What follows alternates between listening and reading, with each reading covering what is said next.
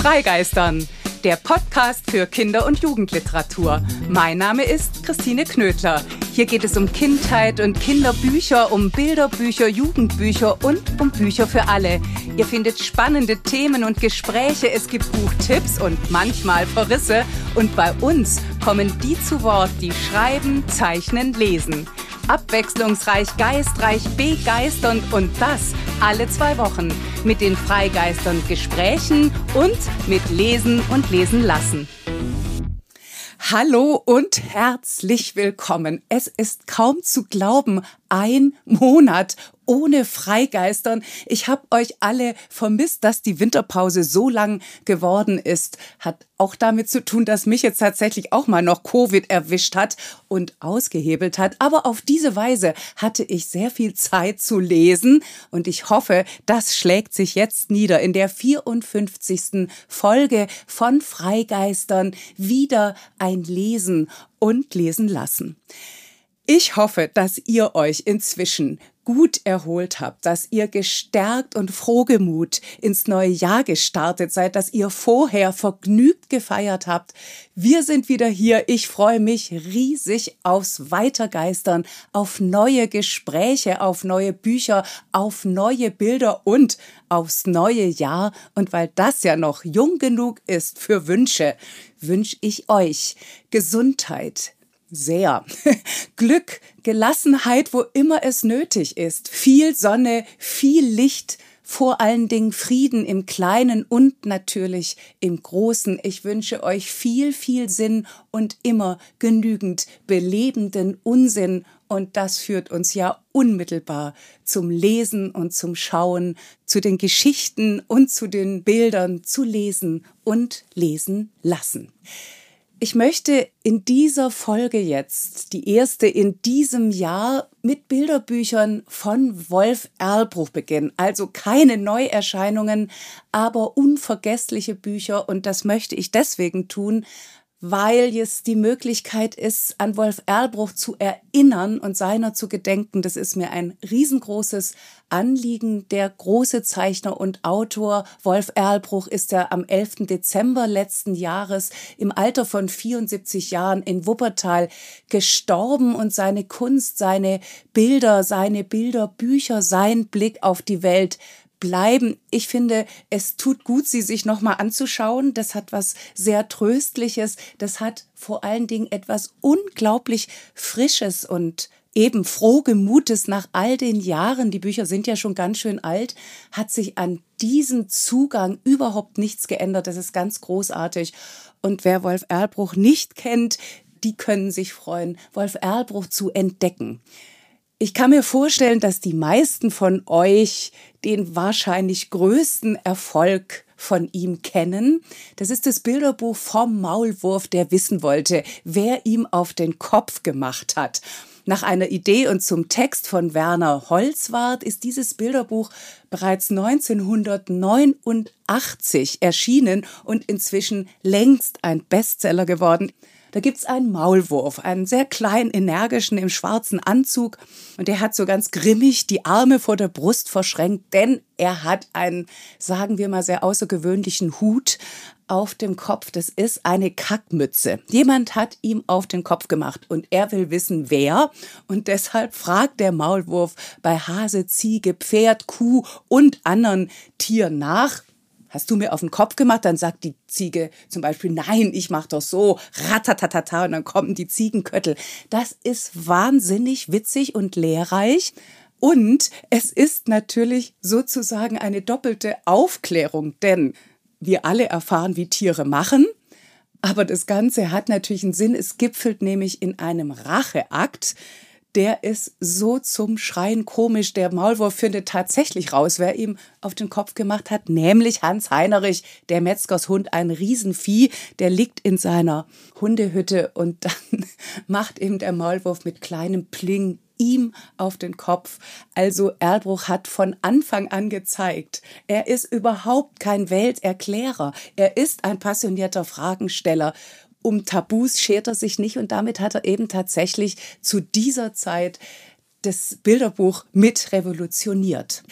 Ein anderes Bilderbuch, das ich an dieser Stelle nochmal in den Blick nehmen will, ist tatsächlich eines meiner Lieblingsbilderbücher und auch eins der Lieblingsbilderbücher meiner Kinder, was könnte man sagen, durchaus verblüffend ist. Denn Frau Meier die Amsel, so heißt es, Text und Bilder von Wolf Erlbruch 1995 wieder im Peter Hammer Verlag erschienen, ist eigentlich zumindest auf den ersten Blick eher ein sperriges Buch. Also, da geht's um diese Frau Meier. Damit geht's schon los. Warum sollten Kinder sich für eine Frau interessieren? Was hat es mit der Lebenswelt der Kinder zu tun? Könnte man sich ja fragen.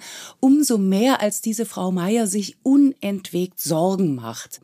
Auf dem Bild sehen wir Kummerwolken über ihrem Kopf wachsen, die werden immer größer und größer und schließlich ist da eine seitenfüllende, pechschwarze Wand und die Schwärze ergießt sich sogar auch noch über Frau Meier und nicht mal ihr unbesorgter Mann mit Haarkranz und markanter, runder, schwarzer Brille, in Parenthese unverkennbar Wolf Erlbruch selbst, kann diese Frau Meier aufheitern. Und dann findet sie im Garten einen kleinen Vogel, der aus dem Nest gefallen ist. Und da wendet sich das Blatt, es kommt Bewegung in die Bilder und in Frau Meier. Sie peppelt diesen Vogel auf, sie gibt ihm einen Namen. Sie nannte ihn Piepchen, heißt es da. Das war bei uns in der Familie viel zitiert. Sie nannte ihn Piepchen. Und in diesem Piepchen ist ja auch in der Tat ganz viel drin, ganz viel Zärtlichkeit, ganz viel Klang aus sowas eine, die sich bisher nur Sorgen gemacht hat, übernimmt Fürsorge. Und diese schwere und ebenso schwermütige Frau, die wird plötzlich ganz leicht. Und indem sie Piepchen die Welt zeigen will, zeigt sie sie sich sozusagen auch nochmal selbst bis zu dem Punkt, dass die beiden einen Baum besteigen, Rücken an Rücken auf einem Ast sitzen und in die Ferne schauen, über den weiten Horizont ins Helle hinein und schließlich fliegen. Ihr werdet es hoffentlich glauben, bemerkt der Erzähler im Bilderbuch. Und wer wollte diesem Gedanken nicht glauben, dass es möglich ist, dass jemand fliegen kann, jemand, der zuvor so unglücklich war. Und das ist, glaube ich, diese große Kunst von Wolf Erlbruch. Man kann das natürlich immer auf Themen festlegen. Also hier wäre es meinetwegen die Depression, in anderen Bilderbüchern ist es die Angst oder ist es die Wut oder was auch immer, aber er erzählt eben Geschichten und er erzählt sie so, dass dieser Wirklichkeit immer die Fantasie zur Seite gestellt ist. Erlbruch gibt der Fantasie immer den Vorrang vor der Realität in den Texten, vor allen Dingen auch in den Bildern und da spielt sich dann das ab, worauf es ankommt. Das sind ja immer alles ganz universelle Inhalte und Themen, also Themen, die alle jeden von uns wahrscheinlich irgendwann mal angehen, aber dem mit derart originellen Geschichten und einfallsreichen Bildern und Bildideen immer wieder neu zu begegnen, das macht dann eben, würde ich sagen, einen großen Künstler aus. In den 90er Jahren hat Erlbruch fast jährlich ein neues Bilderbuch geschrieben und gezeichnet. Ich nenne jetzt mal die fürchterlichen fünf, eine Rasselbande, die aber das alle Herzen erobert. 1992 erschien Bärenwunder, da erwacht ein Bär aus seinem Winterschlaf und merkt, er ist total einsam. Er möchte unbedingt Vater werden. Und es gibt das Bilderbuch Leonards und da geht's eben um Ängste. Leonard 1991 erschienen hat riesige Angst vor Hunden. Was macht Erlbruch? Er lässt in seiner Geschichte diesen kleinen Jungen zu einem Hund werden. Der tollt mit anderen Hunden rum und plötzlich taucht ein kleiner Junge auf und er fürchtet sich vor diesem Kind. Also konsequenter Rollentausch, Spießumdrehen vom Feinsten und auch dieser Perspektivwechsel führt zu einer völlig neuen Einsicht. Man muss sich nicht fürchten, heißt die nämlich, und wir, die Leserinnen und Betrachterinnen, dürfen das nur glauben und können das dank Erlbruch eben auch. Erlbruch hat natürlich auch weiterhin Texte von anderen illustriert, also zum Beispiel Die Menschenfresserin von Valérie Daire das ist 1996 erschien sehr rätselhaftes Buch, weil tatsächlich diese Menschenfresserin auftaucht und durch die Bilder stürmt. Und er hat ein Buch geschrieben, wieder beides selber geschrieben und gezeichnet, nämlich Nachts, das dann aus dem Jahr 1999. Und da kann man nochmal wunderbar ablesen, wie er das macht, diese Fantasiewelt in unsere Welt zu holen. Also ein kleiner Junge kann nachts nicht schlafen, weckt den Vater, die beiden gehen Hand in Hand durch die schlafende Stadt. Der Vater schlaftrunken, der Junge nur schlaflos und mit sehr offenen Augen. Und während der Vater immer nur sagt, schau, es ist überhaupt nichts los, alle schlafen, du solltest jetzt bitte auch schlafen, spielt sich in Wirklichkeit in Anführungszeichen die unglaublichsten Abenteuer ab. Da tauchen Fantasiewesen auf, Kunstfiguren. Der Junge sieht es alles, der Vater nicht. Alice aus dem Wunderland ist dabei, das Kaninchen ist dabei. Es sind Zitate von großen Künstlern wie René Magritte. Erlbruch zitiert sich auch selbst und das Ganze wird zum Wunderland. Und wir können dieses Wunderland allesamt betreten. Erlbruch hat einen ganz markanten Collage-Stil entwickelt, einer unter vielen. Also er ist auch ein brillanter naturalistischer Zeichner. Er hat mit grafischen Illustrationen gearbeitet und er hat Generationen von IllustratorInnen geprägt und übrigens als Professor auch ausgebildet. Vor allem hat er Generationen von Kindern beglückt. Dafür wurde er unter anderem mit dem Deutschen Jugendliteraturpreis, dem Hans-Christian Andersen-Preis und zuletzt mit dem Astrid Lindgren Memorial Award ausgezeichnet, eben dem Nobelpreis, wie es immer so schön heißt, in der Kinder- und Jugendliteratur. Unbedingt will ich noch auf ein Thema kommen, wo Erlbruch für viele, viele ganz bestimmt wegweisend war, nämlich das Thema Sterben und Tod. Es gibt viele, viele Bilderbücher, die sich damit befassen. Wie kann man Kindern vom Ende des Lebens erzählen? Und da gilt natürlich immer auch, wie kann man sich selbst oder genauso einem erwachsenen Publikum vom Sterben und vom Tod und von der Endlichkeit des Lebens erzählen. Und da fallen mir noch zwei Bücher ein, die ich da ganz, ganz wichtig finde. Das eine ist die große Frage, eben Erbruch wieder der Fragensteller. Und der stellt verschiedensten Figuren die große Frage. Und die antworten alle, ein Kind, ein Bäcker, ein Fußballspieler und so weiter, warum sie auf der Welt sind. Und dann wird auch der Tod gefragt und seine Antwort heißt, du bist auf der Welt, um das Leben zu lieben. Und ich glaube, dass das eine ganz wichtige Perspektive ist und die ist unbedingt versöhnlich. Der Tod ist kein Sensenmann. Der Tod ist nichts, was man fürchten muss. Ganz im Gegenteil, es ist ein freundlicher Tod. Der wird noch ein weiteres Mal auftreten, nämlich in Ente, Tod und Tulpe. Dieses Buch ist 2007 im Verlag Antje Kunstmann erschienen.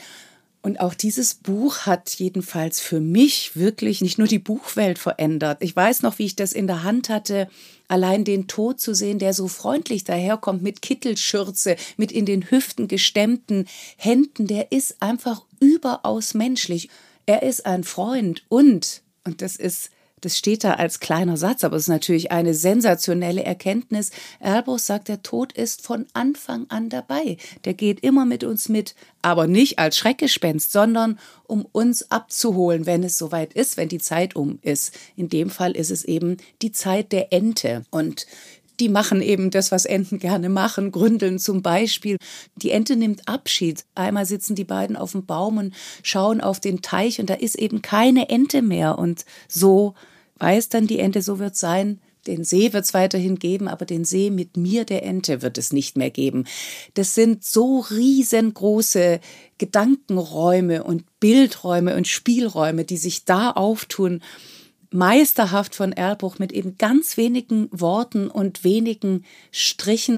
Der Tod wartet, bis die Ente ihren letzten Atemzug getan hat. Dann bettet er sie auf einen großen Fluss, er legt ihr eine Tulpe auf die Brust. Jetzt füllt der Fluss das gesamte Bild. Die Ente ist irgendwann weg. Der Tod steht ganz klein am Rand und dann heißt der Text, als er sie aus den Augen verlor, war der Tod fast ein wenig betrübt, aber so war das Leben. Und da ist sie wieder, die Erlbruchsche Weltsicht, diese Klugheit, diese Weisheit, die Freundlichkeit übrigens auch, die Lakonie, die da drin steckt, auch der Einfallsreichtum in einer solchen Konzentration, die Brillanz des Gezeichneten und die Art, die Geschichten zu erzählen, das bildet sich da alles nochmal ab und das zum großen, großen Glück. Das bleibt, es bleibt in den Bildern, das bleibt in den Geschichten, das bleibt in den Bilderbüchern. Ich finde, Erlbruch hat die Welt mit seinem Blick auf die Welt zum Wunderland gemacht. Und das Schöne ist, wir können sie weiterhin und immer wieder neu und immer wieder anders betreten. Und damit komme ich zum Kinderbuchtipp und das katapultiert uns nun ganz woanders hin. Vorsicht, harter Schnitt. Der Titel ausgerechnet nur über meine Leiche. Das Kinderbuch für LeserInnen ab zehn Jahren ist im Tulipan Verlag erschienen. Geschrieben hat es Beate Dölling, illustriert hat Tine Schulz.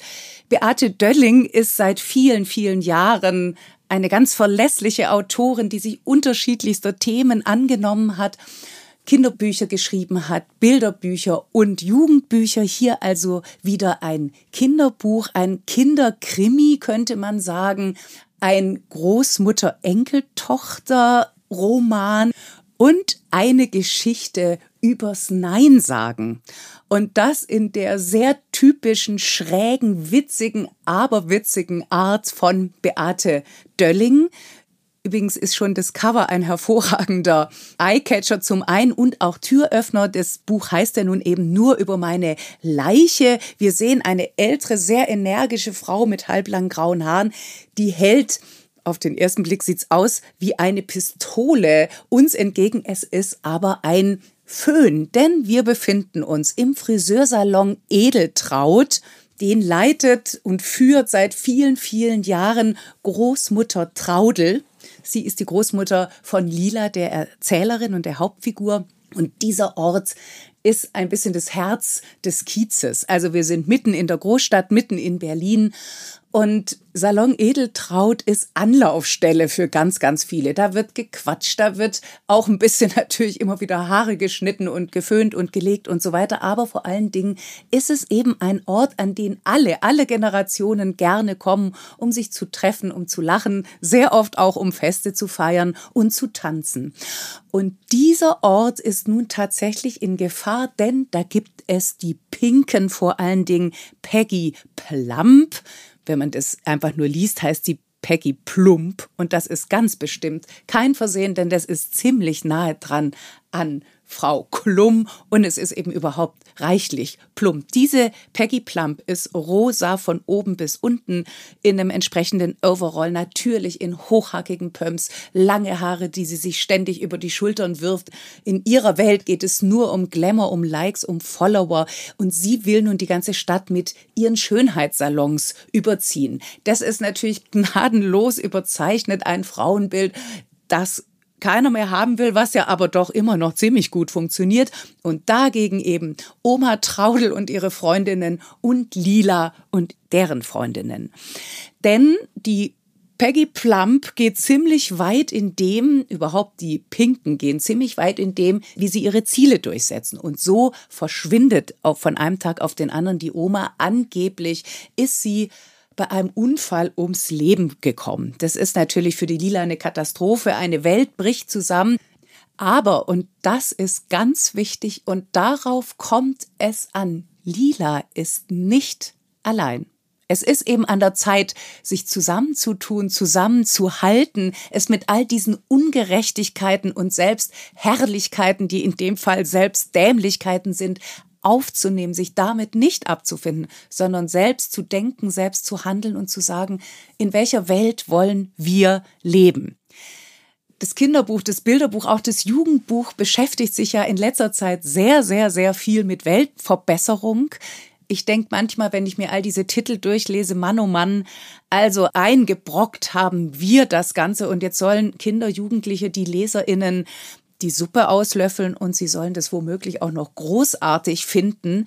Bei diesem Buch ist es so, dass es mit tatsächlich viel Witz um diesen Widerstand, um diese Haltung, um den Zusammenhalt geht. Und das ist immer sehr zu empfehlen.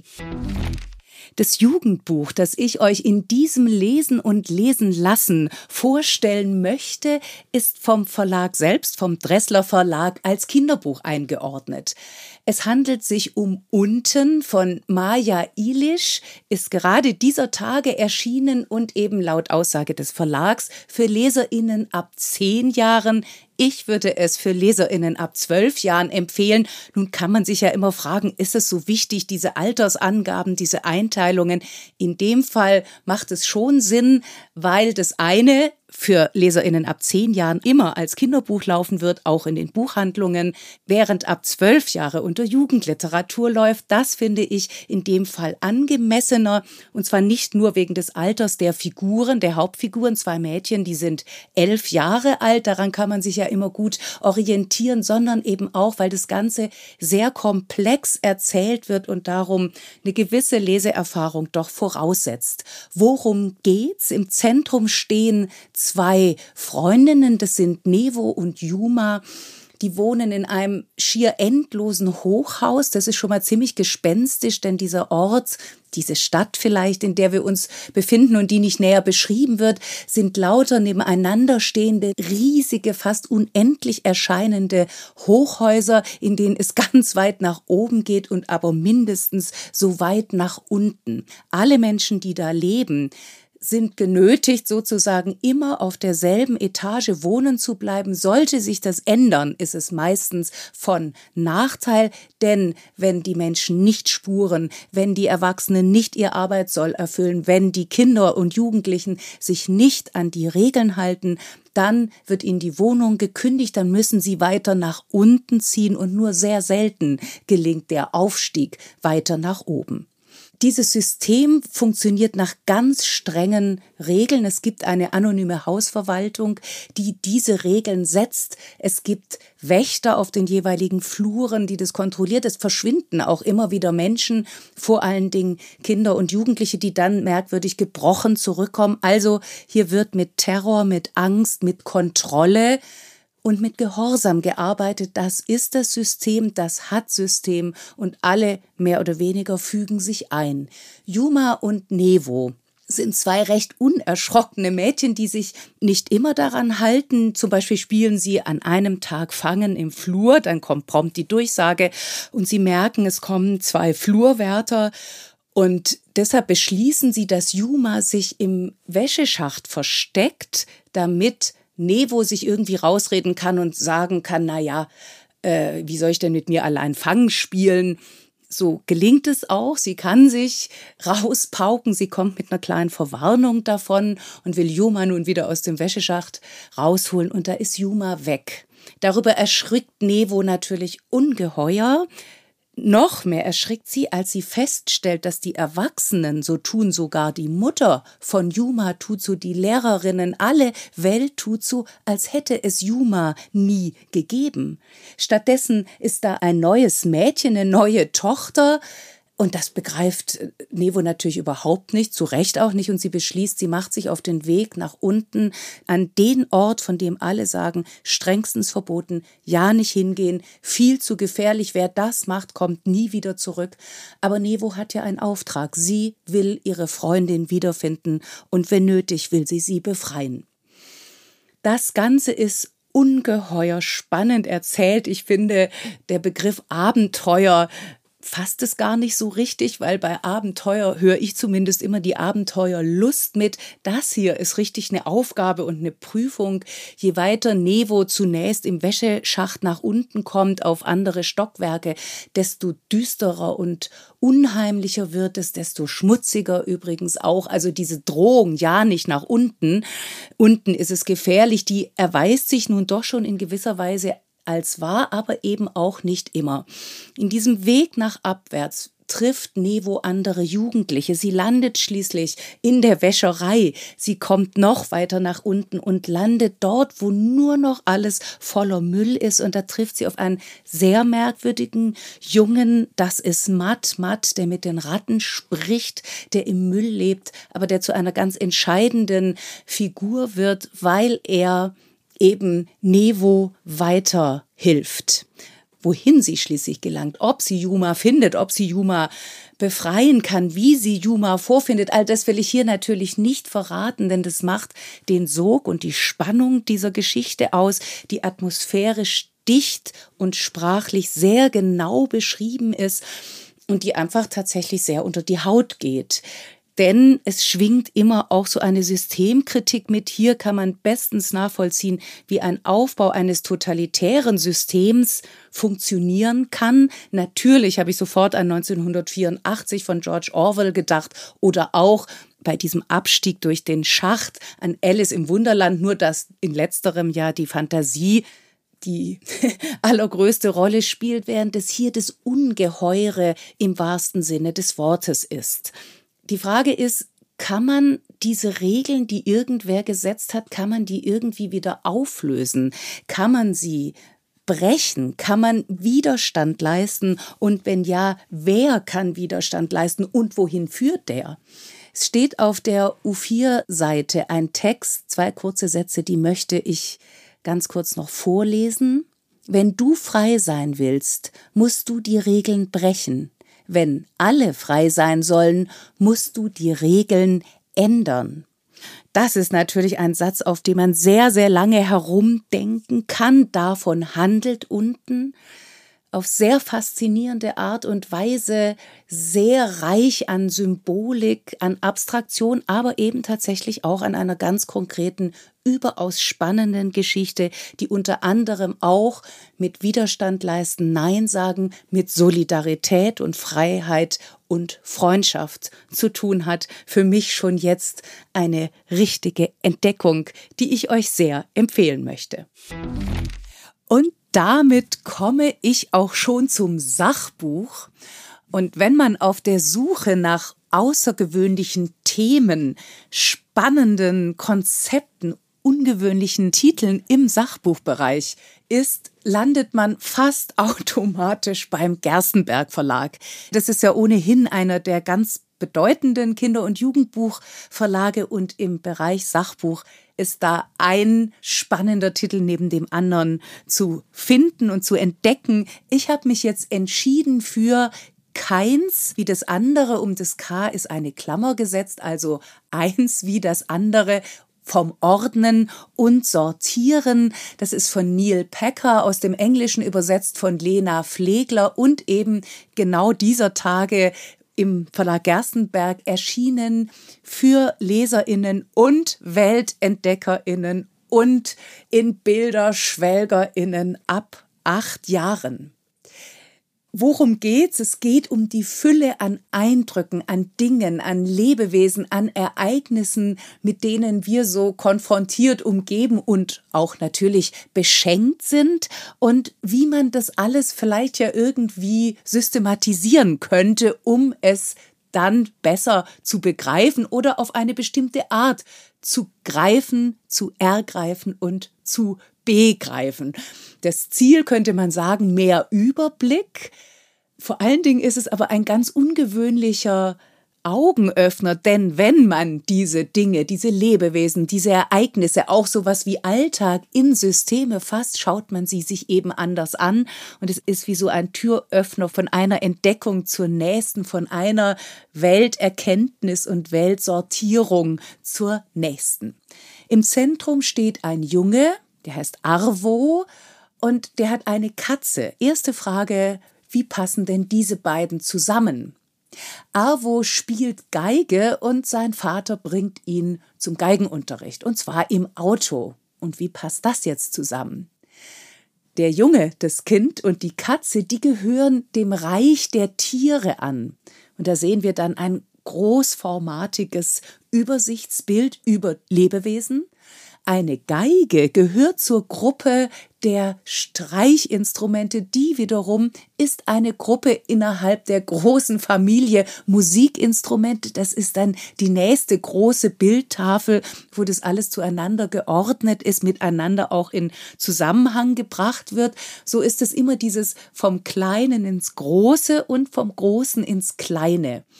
Wir landen bei der nächsten Schautafel sozusagen, nämlich das Auto, mit dem die ja zum Geigenunterricht gefahren sind. Das wiederum gehört zur Gruppe der Fahrzeuge und natürlich wird schon am Anfang gefragt, wie lässt sich denn so ein Kind einordnen?